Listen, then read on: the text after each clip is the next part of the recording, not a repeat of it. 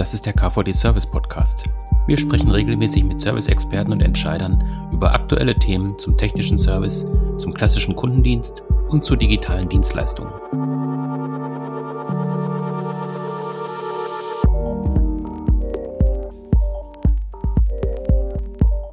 Das ist eine neue Folge des KVD Service Podcast und wir sprechen heute über die Informationsbereitstellung und den Wissenstransfer im Service.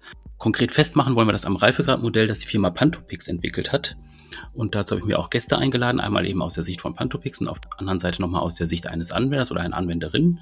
Ähm, mit dabei ist heute Dr. Stefan Bradenbrink von Pantopix und dann Frau Laila Weiland von Zeiss. Hallo zusammen. Ja, hallo. Hallo, grüße Sie. Genau, bevor wir in das Thema einsteigen und Sie vielleicht auch ein bisschen was zu dem Reifegradmodell mal äh, im Detail sagen können, wäre es gut, wenn Sie einmal kurz sagen könnten, wer jetzt genau am Mikrofon sitzt. Also stellen Sie sich einmal kurz vor, vielleicht fangen Sie einfach an, Frau Weiland. Ja, danke schön. Mein Name ist Leila Weiland. Ich bin aktuell Product Owner des Wissensportals für die Zeiss Microscopy. Das Portal heißt bei uns Mira. Vorher habe ich ähm, technische Redaktion an der Hochschule Aalen studiert, ähm, danach noch einen Forschungsmaster in Systemtechnik mit dem Schwerpunkt User Experience gemacht. Und ähm, seit der Einführung von Mira bin ich für den kontinuierlichen Verbesserungsprozess verantwortlich. Da mein Schwerpunkt dabei auf UX liegt, ist es mir dann besonders wichtig, die Bedürfnisse der Benutzer kennenzulernen und diese dann bei der Weiterentwicklung auch zu berücksichtigen. Ja, ich bin Stefan Brambrink. Ich bin Partner und Principal Consultant bei der Pantopix GmbH. Wir von der Pontopics GmbH sind ein Beratungs- und Umsetzungsdienstleister und wir beschäftigen uns mit der Optimierung von ihrer Serviceprozesse und äh, versuchen die maximale Wertschöpfung der digitalen Daten für unsere Kunden zu heben. So unsere Tagline ist Turning Information into Value und das tun wir, indem wir sie oder unsere Kunden begleiten vom Anfang von der Analyse ihrer bestehenden Prozesse, ihrer bestehenden Informationen, die sie haben oder Dokumente in ihrem Unternehmen. Wir erarbeiten gemeinsam neue Konzepte für die Einführung äh, und Integration neuer Systeme, Methoden und Werkzeuge. Ich persönlich habe ungefähr vor, bin also von der Ausbildung der Physiker und vor 25 Jahren bin ich angefangen im Bereich der technischen Dokumentation, technische Kommunikation und beschäftige mich seit eben diesen 25 Jahren mit dem Informationsmanagement mit Schwerpunkt After Sales Service und hatte zwischendurch auch mal einen fünfjährigen Ausflug ins Engineering unternommen und da war ich Business Development Manager bei einem amerikanischen Softwarehersteller für PLM und CAD-Systeme. Genau, und jetzt wollen wir äh, so ein bisschen einsteigen in das Thema in, äh, Informationsbereitstellung und Wissenstransfer. Ich hatte es am Anfang schon kurz gesagt, das ist ja auch ein Thema, was im KVD gerade sehr äh, aktuell ist. Also viele Unternehmen beschäftigen sich damit und auch in der Service Today haben wir gerade ein Schwerpunktthema zu diesem ähm, Komplex äh, veröffentlicht. Das ist jetzt gerade erschienen, das Heft. Und ähm, genau, jetzt würde ich einfach ein bisschen in dieses Thema einsteigen mit Ihnen zusammen. Ähm, ich habe das Reifegradmodell schon erwähnt, was Sie entwickelt haben. Ähm, das finde ich vom Ansatz ganz spannend. Vielleicht können wir da so ein bisschen tiefer mal einsteigen, dass Sie so beschreiben, ähm, wie sind Sie auf das Reifegradmodell gekommen? Was ist das Reifegradmodell? Ähm, wie kann man sich das vorstellen? Mhm. Ja, sehr gerne. Also das Reifegradmodell ist eigentlich entstanden über die La Laufe der Jahre aus den verschiedensten Projekten, die wir als Pantopix haben, auch unter, mit den unterschiedlichen Kunden und Branchen. Also jetzt ist nicht nur entstanden mit der Zeichenmikroskopie, wo Frau Walland heute da ist, wo wir das besprechen, sondern auch äh, gereift auch bei anderen Business Units von der Zeiss AG, zum Beispiel von der Meditech oder Messtechnik, aber auch aus komplett anderen Branchen, bis hin zur Agriculture-Branche, also aus der Landwirtschaftsbranche, aber auch Anlagen, Maschinenbau, Automotive und Luftfahrt. Und es hat sich eigentlich bei den ganzen Projekten so herauskristallisiert, dass trotz unterschiedlicher Ausgangslage, also wo die Unternehmen stehen mit ihrer Serviceliteratur, äh, kristallisiert sich sowas wie eine Blaupause für die Bereitstellung von Serviceinformationen heraus und wie man sie auch schrittweise verbessern kann und wie man sie auch die Informationsbereitstellung abgleichen kann mit den jeweiligen Servicestrategien der Unternehmen. Und so ist dann eben dieses äh, Reifegradmodell entstanden. Und um es kurz zu erklären, der Startpunkt ist oft, dass, äh, dass die Serviceinformationen bei unseren Kunden auf dezentralen Servern äh, liegen, also auf einem SharePoint oder bis hin auch zu lokalen Festplatten. Und es gibt viele verschiedenste Datensilos und verschiedenste Zugriffspunkte. Und Informationen sind eigentlich also nicht gut durchgängig für die Servicetechniker oder für die Support-Mitarbeiter verfügbar. Das ist so der, oft der Startpunkt.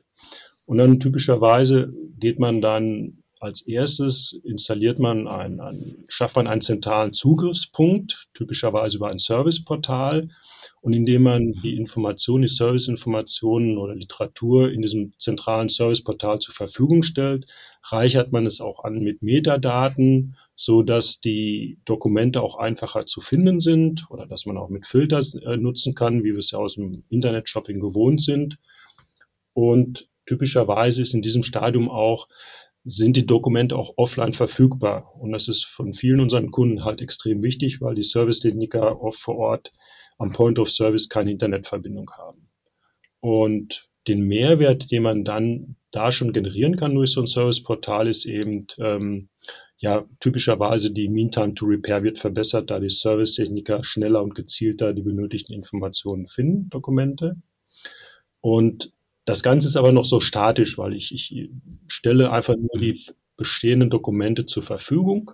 Und der nächste Ausbaustufe, wir haben es jetzt mal dynamische Informationsbereitstellung genannt, da gehe ich dahin und habe dann eine bedarfsgerechte Verfügbarkeit von feingranularen Informationen. Das heißt, ich stelle nicht mehr nur Dokumente zur Verfügung, sondern in sich geschlossene Informationsobjekte, sogenannte Topics, die also genau eine Aufgabe nur beschreiben und bedarfsgerecht heißt, dieses, dieses Informationsmodul ist natürlich zugeschnitten auf das Instrument oder auf, den, auf das Gerät und auch idealerweise auf das Qualifizierungsniveau des, des Servicetechnikers.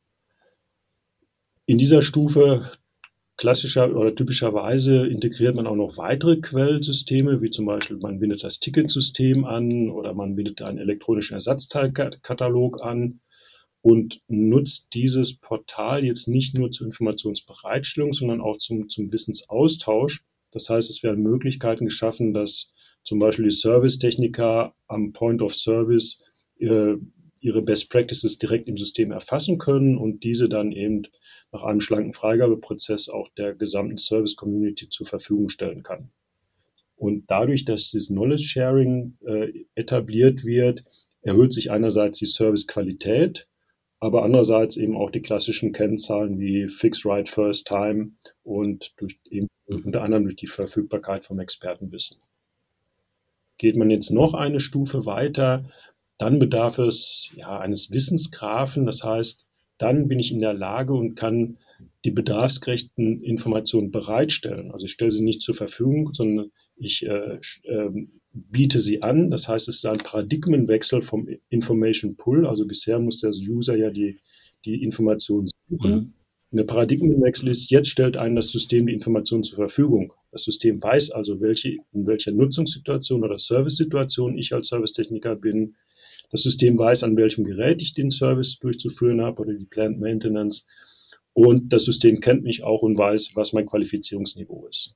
Sodass dann also wirklich die bedarfsgerechte Informationen gezielt bereitgestellt werden und durch den zugrunde liegenden Wissensgrafen werden die Informationen auch immer weiter vernetzt. Also dass die einzelnen Informationsmodule werden stark miteinander vernetzt, sodass wenn ich habe zum Beispiel einen Service Bulletin zu einem Produkt gefunden, dass ich dann automatisch von da auch in den entsprechenden Ersatzteilkatalog springen kann oder in das entsprechende Service-Anleitung, wie ich etwas zu installieren habe.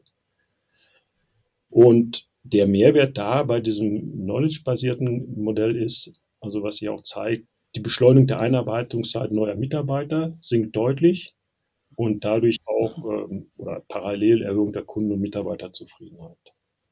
Und das letzte Stufe, dann geht es wirklich hin zum, wir haben es mal Infotwin genannt, also zum digitalen Informationszwilling und jetzt aber des S-Maintain-Produkts. Das heißt, ich brauche die S-Maintained-Information des Produktes und erhalte so eine vollständige digitale Produktakte inklusive der gesamten äh, Historie, Reparatur- und Wartungshistorie von dem Instrument und erhalte somit eine 360-Grad-Service-Sicht auf das Produkt und kann dann wirklich auch so Arten von Service Recommender implementieren und dann wirklich den proaktiven Service äh, offerieren. Und in dieser Ausbaustufe ist auch eine engere Verzahnung zwischen Service und Engineering. Das heißt, die Erkenntnisse aus dem Service äh, fließen dann zurück ins Engineering und damit auch zur kontinuierlichen Produktverbesserung und nicht nur Verbesserung des Services. Das Ganze ist jetzt, kann man grob abgleichen auch mit den unterschiedlichen Service-Strategien, also über reaktiven Service, Preventive, Predictive, Condition-Based oder proaktiven Service, je nachdem, welche Service-Strategie Sie in Ihrem Unternehmen fahren. Das ist allerdings jetzt keine 1 zu 1 Abbildung. Also man kann jetzt nicht sagen, wenn ich Preventive Service fahre, Service-Strategie, brauche ich ein statisches Service Information Delivery Portal, sondern die Grenzen sind äh, nicht, ja, sind etwas mehr fließend. Ja, das ist so die Zusammenfassung von, von dem Informationsmodell und wie gesagt, ist einfach entstanden im Laufe der Jahre von den unterschiedlichsten Projekten in den unterschiedlichsten Branchen. Mhm. Ja, das sind ja jetzt im Prinzip so fünf Stufen, ähm, die Sie beschrieben haben. Ähm, jetzt haben wir auch die Frau Beiland hier. Jetzt bin ich mal gespannt, wie das tatsächlich in der Praxis dann auch aussieht. Also Sie haben so ein paar Ausblicke schon gegeben, ähm, was das für Ausprägungen hat in der Praxis. Aber jetzt mal bei Zeit zu gucken, wie das genau auch aussieht, ähm, da bin ich mal sehr gespannt. Ähm, wo stehen Sie denn aktuell, wenn Sie jetzt auf dieses Reifegradmodell gucken? Ja, aktuell befinden wir uns in, an der Schwelle vom dynamischen Service Information Delivery zur Knowledge Graph basierten Information Delivery. Das heißt, wir haben schon ähm, verschiedenste Inhalte, die wir für den Service bereitstellen können, also sämtliche Dokumente, die unsere Techniker im Feld brauchen, um Probleme beim Kunden zu lösen oder Wartungen durchzuführen. Wir haben einen Ersatzteilkatalog angebunden, das heißt, über direkte Verlinkung können unsere Techniker darin abspringen und die Teile bestellen, die sie eben brauchen. Das ist nicht nur eine ganz einfache Anbindung, sondern wirklich vernetzt. Man kann von einem Portal ins andere springen. Ähm, die Inhalte sind miteinander verbunden. Das heißt, ich sehe genau, welche Ersatzteile für zu dem Dokument äh, gehören, das ich gerade offen habe. Und andersrum genauso, wenn ich einen Ersatzteil öffne, kann ich von da aus zum Beispiel ein Service Manual springen und mir anschauen, wie dieses Ersatzteil dann im Endeffekt eingebaut wird. Hm. Die Zugriffe sind gesteuert über Zertifikate, die direkt von unserem Learning Management System kommen. Das heißt, unsere Techniker durchlaufen eine Ausbildung. Sie werden auf die verschiedenen Instrumente geschult und in Abhängigkeit von eben diesen Schulungen bekommen sie dann die Zugriffsrechte. Also dass sie wirklich nur die Inhalte sehen, die für sie relevant sind und jetzt nicht zum Beispiel Informationen sehen, die andere Geräte betreffen oder über ihre Ausbildung hinausgehen. Mhm. Diese Anforderungen sind zum Beispiel bei der Meditech noch, noch strenger durch äh, gesetzliche Regularien im medizinischen Bereich. Wichtig ist für unsere Servicetechniker auch, dass sie die Inhalte offline zur Verfügung haben, weil unsere Geräte häufig im Keller stehen, wo es eben einfach keine Netzwerkverbindungen gibt oder auch zum Beispiel in Reinräumen, wo es äh, ungünstig ist, wenn der Techniker diesen Raum verlassen muss, ähm, sich wieder ausziehen muss, wieder einkleiden muss, desinfizieren muss und so weiter. Also die Inhalte müssen sowohl online als auch offline zur Verfügung stellen. Wir stellen auch bestimmte Marketingmaterialien zur Verfügung bis hin zu Preislisten weil unsere Techniker im Feld auch ähm, die Kunden mitbetreuen und auch diese Marketingmaterialien für ihren Service mitnutzen können. Mhm. Und außerdem haben wir noch verschiedene Businesspartner mit eingebunden, ähm, was auch im Grunde mit zur Servicestrategie von Zeiss gehört. Mhm. Ja, also das, das ist eigentlich ein schönes Beispiel, wie so ein Portal überhaupt Servicestrategien ermöglicht. Weil die Servicestrategie von Zeiss in dem Bereich ähm, B- und C-Klasse Instrumente sind Instrumente, ähm, ja eigentlich die, die einfachen äh, Mikroskope, also die typischerweise in Kühlen stehen und also ein, die einfachen Mikroskope. Und da ist die Servicestrategie, dass es keinen Sinn macht, dass die hochqualifizierten und dementsprechend natürlich auch hochbezahlten Servicetechniker gerade im asiatischen Raum, wo, wo die Geräte viel verkauft werden, den Service vornimmt. So dass die Strategie ist, von Unternehmensstrategie, diese B- und C-Klasse werden von Partnern geserviced, der Service durchgeführt. Das heißt, die Anforderungen der Servicepartner brauchen natürlich sämtliche Informationen, um seine Aufgabe wahrnehmen zu können. Klar, selbstredend. Aber andererseits muss natürlich auch verhindert werden vom System, dass er nicht zu viel Informationen sieht, weil sonst eben die Gefahr ja, des Service-Kannibalismus besteht, sodass er also Service, wo er eigentlich gar nicht, äh, die er gar nicht servicen darf. Mhm. Und das ist alles geregelt eben durch diese, diese Zertifikate und ähm, das der Sir, die Partner, je nach was für ein Partner sie sind, wirklich nur die Informationen sehen, die sie brauchen und auch nur die, die sie sehen dürfen. Verglichen mit der Ausgangslage, die wir hatten, als wir das Projekt äh, 2016 gestartet haben, mhm. ähm, haben wir die Situation für unsere Techniker und auch die Tech-Supportler wesentlich verbessert. Also damals war es so, dass wir eine über Jahre gewachsene IT-Struktur hatten, die so für die einzelnen Bereiche schon gepasst haben, aber es war nicht aufeinander abgestimmt.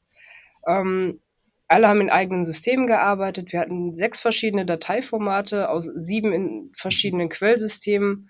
Also wer ein Dokument gesucht hat, musste genau wissen, wo er danach suchen muss und in verschiedene Quellen reinschauen. Wir haben bis zu 800 Seiten starke Handbücher gehabt, sowohl im PDF als auch in Word-Format, also verschiedenste ähm, Formate. 20.000 Tickets, die im Jahr gelöst werden mussten und das Ganze führte im Endeffekt zu einer geringeren Kundenzufriedenheit. Und diese Costs of Doing Nothing waren einfach zu hoch und wir mussten dann Veränderungen angehen. Es musste dann eine Lösung her, um diese Informationen so bereitzustellen und zu nutzen, dass der gesamte Serviceprozess signifikant beschleunigt und auch die Qualität erhöht wird. Weil wir reden immerhin von, von mehr als 1000 Service-Mitarbeitern, die wir weltweit im Einsatz haben. Dass wir dabei auf einem guten Weg sind, das zeigt sich darin, dass die Kundenzufriedenheit seit Einführung des Portals deutlich gestiegen ist. Das zeigen auch die aktuellen Net Promoter Scores. Und ähm, ein ganz gutes Beispiel ist eine Aussage von unserem damaligen Head of Global Service und Customer Care, der das Projekt initiiert hat. Der hat gesagt, äh, wir glauben, dass die Steigerung der Lösungsgeschwindigkeit einzelner Tickets um 30 Prozent erst der Anfang ist. Mhm. Genau, also die Unterstützung für der Service Engineer für die Diagnose und, und Troubleshooting war eins der, der, der Treiber, wie, wie Laila gesagt hat, um das ganze Projekt überhaupt zu initiieren. Mhm. Und schon damals war das strategische Ziel von, von, von dem Head of Global Service und Customer Service, er hat es formuliert, er möchte, dass selbst die, die, die neu eingearbeiteten Mitarbeiter von Anfang an fast so erfahren sind wie, wie seine besten Experten, weil seine besten Experten eben ihr Wissen geteilt haben und es für alle verfügbar ist. Erreicht haben wir das eigentlich ähm, durch eine Knowledge-Sharing-Initiative. Das heißt, es werden die Servicetechniker können im System Best Practices erfassen am Point of Service. Also sie haben eine tolle Lösung gefunden. Die können Sie dann ganz schnell in einem Wissensartikel oder Best Practice heißt es bei, äh, bei Zeiss erfassen. Und der unterliegt einem ganz schlanken Freigabeprozess. Also es wird wirklich nur geguckt, ob es, ob es technisch Sinn macht und, und keine Gefahr für Leib und Leben besteht. Dann wird, werden diese Best Practices fürs Knowledge Sharing im System aber auch gekennzeichnet, dass sie vom Field Service kommen. Also nur einen schlanken Freigabeprozess.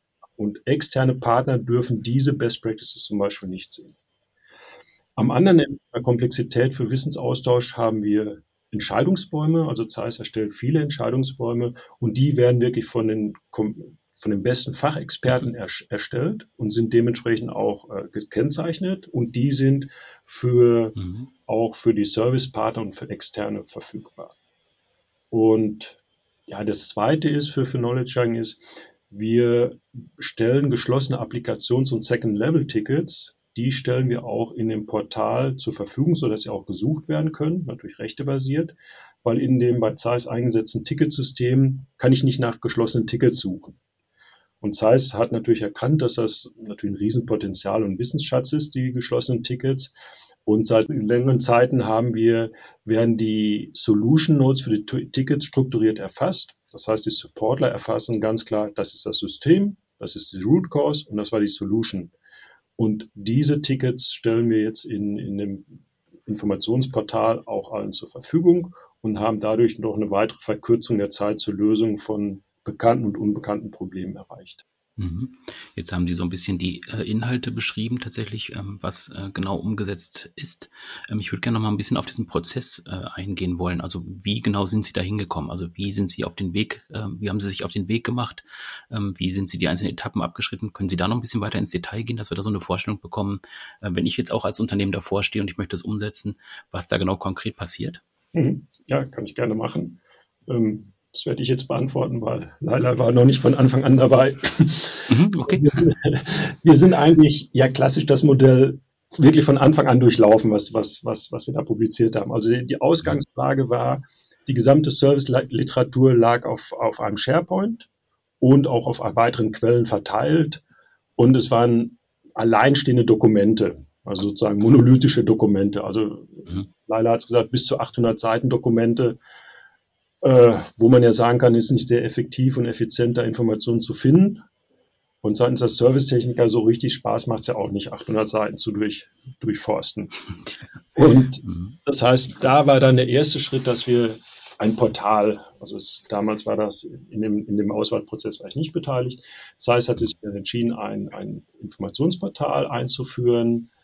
Und da haben wir dann eben sukzessiv als erstes den SharePoint-Server abgelegt, sodass alle die gesamte Service-Literatur in dem Portal zur Verfügung ist und haben damit einen zentralen Zugriffspunkt äh, geschaffen, und in diesem Zugriff, zentralen Zugriffspunkt haben wir dann auch ein Rechtekonzept hinterlegt, wer also was sehen darf.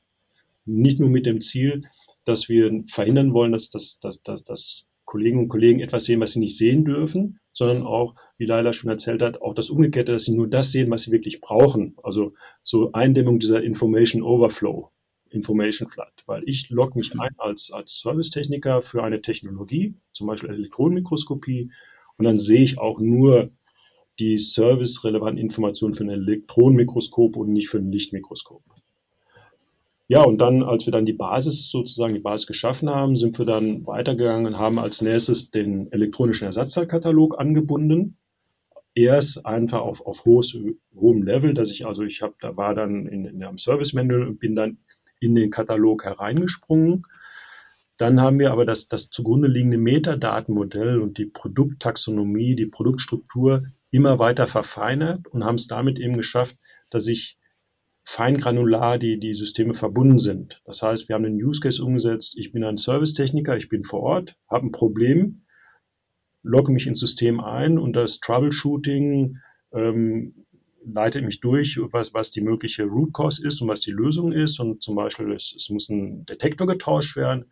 Dann springe ich aus dem Troubleshooting direkt in den Ersatzteilkatalog herein, kann das, den Detektor bestimmen, springe aus dem Detektor wieder zurück in, in, in die Serviceliteratur und kann sofort nachlesen, wie wird er denn installiert oder kalibriert. Aber dann wirklich nur die Informationen, die ich für diesen Detektor brauche. Das war dann so, also haben wir dann erstmal konsolidiert, dass wir die Bedürfnisse der Servicetechniker ganz gut bedient haben. Mhm. Und dann sind wir hingegangen, dann hat es natürlich auch innerhalb des Zeitunternehmens Begehrlichkeiten geweckt. Das heißt, war interessant zu sehen, auch andere sind an uns herangekommen, wie zum Beispiel Marketing und sagen, hey, ihr habt doch ein schönes Portal, können wir da nicht auch Marketingmaterial zur Verfügung stellen? Wie auch Ersatzteile, äh, Preislisten, Marketingmaterialien, White Papers mhm. und was dazu gehört. Und klar haben wir gesagt, können wir und haben dann das rechte Konzept erweitert und noch weitere Quellen angeschlossen, also weitere SharePoints, zum Beispiel aus dem Marketing. Und das war dann der Zeitpunkt, wo wir gesagt haben, jetzt müssen wir unser Portal auch umbenennen, weil der Startpunkt waren wir ge gestartet mit dem Namen Service Information Portal. Aber dadurch, dass wir weitere, dass wir es für weitere Zielgruppen attraktiv gemacht haben, haben wir dann einen neuen Namen gesucht und sind dann bei Mira gelandet, mhm. ähm, der eigentlich keine, keine Abkürzung ist, sondern wir fanden, es war, ist einfach ein schöner sprechender Name. Ist auch mal gut. ja.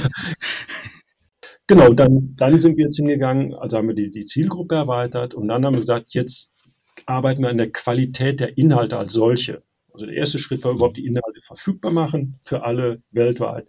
Und jetzt verbessern wir die Qualität der Inhalte, sprich die Dokumente. Und haben dann eben diesen angesprochenen Paradigmenwechsel gemacht. Wir erfassen jetzt keine 800 Seiten Dokumente mehr, sondern in sich geschlossene Topics, also Informationsobjekte, ein Topic heißt, da sind alle Informationen drin, um eine Tätigkeit durchführen zu können.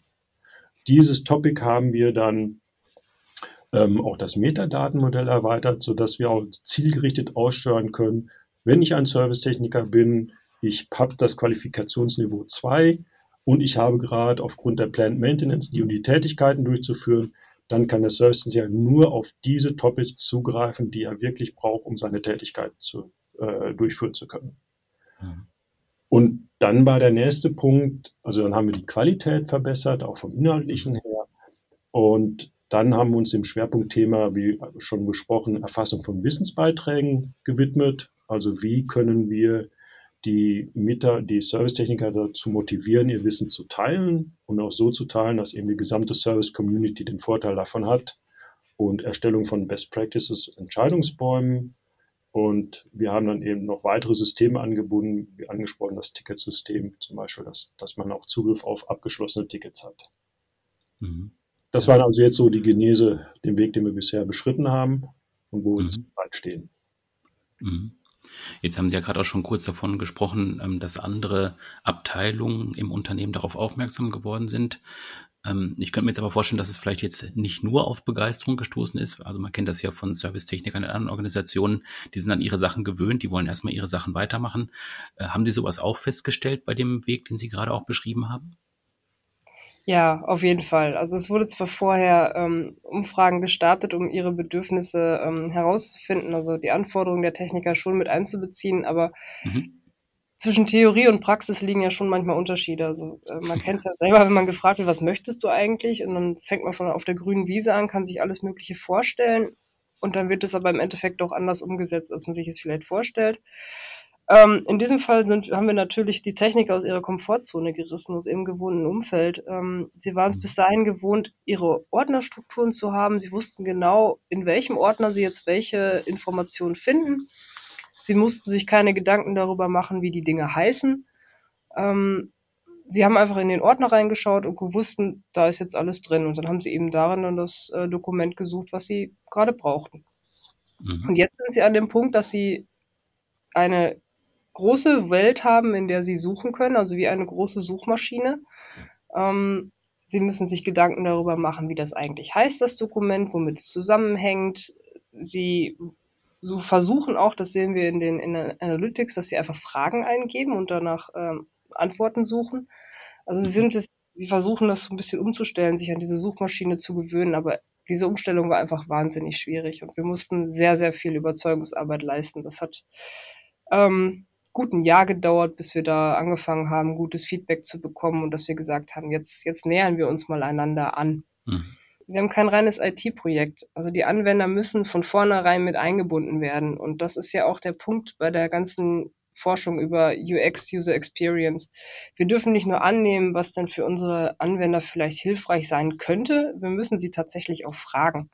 Wir müssen Stakeholder-Analysen durchführen. In unserem Fall haben wir unzählige Interviews geführt äh, mit unseren Servicetechnikern, mit Leuten aus dem Tech-Support, haben wirklich jeden gefragt, was braucht ihr, was haltet ihr davon, wie es jetzt gerade ist, wie könnten wir es besser machen.